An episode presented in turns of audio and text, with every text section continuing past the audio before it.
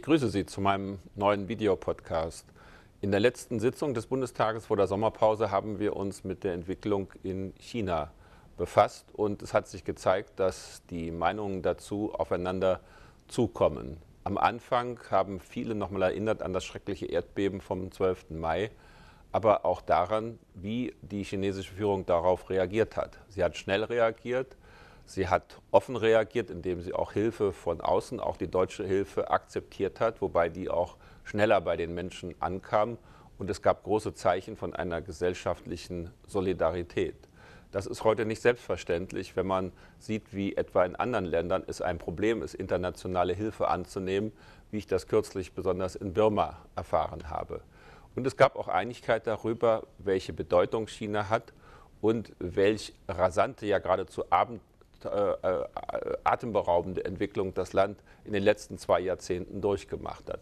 China ist nicht nur ein riesiges Land mit 1,3 Milliarden Menschen, mit einer boomenden Wirtschaft, die in den letzten fünf Jahren hintereinander zweistellige Zuwachsraten hat. China hat auch inzwischen eine Währungsreserve von schwer vorstellbaren Summen, nämlich 1,6 Billionen Dollar. Aber es gibt natürlich auch große Herausforderungen an China. Wie kann man ein solches Land mit 1,3 Milliarden Menschen zusammenhalten, mit den vielen verschiedenen Völkern, verschiedenen Religionen, die es dort gibt? Wie kann man so etwas wie eine Art von Identität und äh, einem Gemeinschaftsgefühl wecken und aufrechterhalten? Wie kann man dafür sorgen, dass man dieses Wirtschaftswachstum steuert, dass nicht so große Unterschiede zwischen arm und reich entstehen, dass möglichst eine faire Verteilung des Wohlstandszuwachses zustande kommt? Und wie kann man eine Balance finden zwischen äh, der Notwendigkeit der Handlungsfähigkeit der Regierung auf der anderen Seite auf der einen Seite und auf der anderen eben auch der Notwendigkeit von Transformation und Reformen von Staat und Gesellschaft. Und schließlich gab es auch Einigkeit darüber, dass China gerade einen Lernprozess durchmacht. Ein Lernprozess, dass eben trotz all der großen inneren Herausforderungen China nicht mehr nur mit sich selber beschäftigen kann. Es ist von der schieren Größe her und auch wegen des äh, Wachstums und des Erfolgs in letzter Zeit ein sogenannter Global Player geworden. Wir brauchen China für Ziele von Frieden und Konfliktlösung auf verschiedenen Kontinenten. Wir brauchen eine Zivilisierung bei dem Wettbewerb um Energie und andere Ressourcen. Und wir brauchen auch die globale Verantwortung von China, wenn wir globale Umweltfragen oder auch Fragen etwa des äh, Abwendens des Klimawandels äh, gemeinsam beantworten müssen. Die Frage ist, was ist eigentlich die Politik der Bundesregierung dabei? Wir vermeiden jede Isolierung, jede äh, Ausgrenzung von China. Wir setzen auf Partnerschaft, wir setzen auf äh, eine Verantwortungsgemeinschaft und vor allen Dingen auf Dialog. Es gibt eine ganze Reihe, sogar mehr als 30 verschiedene Dialogforen, die wir mit China zusammen betreiben. Es gibt da einen äh, Strategiedialog, einen Rechtsstaatsdialog, ein Menschenrechtsdialog, ein Umweltdialog und noch mehr als 20 andere. Dabei wird alles angesprochen, werden auch die kritischen Fragen angesprochen.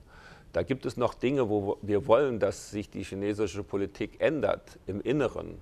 Etwa die sehr häufige Anwendung der Todesstrafe, die unkontrollierte, geradezu willkürliche Administrationshaft oder auch die Art und Weise, wie mit Dissidenten oder auch mit Minderheiten umgegangen ist.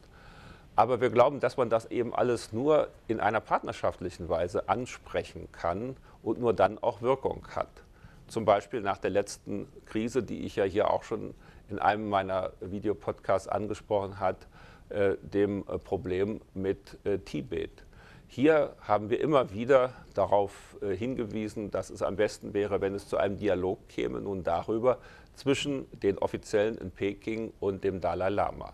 Und siehe da, am 4. Mai hat tatsächlich eine erste Begegnung von Vertretern der chinesischen Führung und aus Leuten aus dem Team des Dalai Lama stattgefunden. Eine zweite sollte am 11. Juni stattfinden, musste aber wegen der Erdbebenkatastrophe verschoben werden.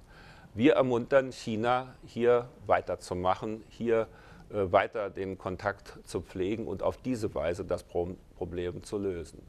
In einigen Wochen, meine Damen und Herren, beginnen die Olympischen Spiele in China. Natürlich freut sich die ganze Welt darauf, freuen sich auch die Sportler darauf, aber für China wird das auch eine große Herausforderung.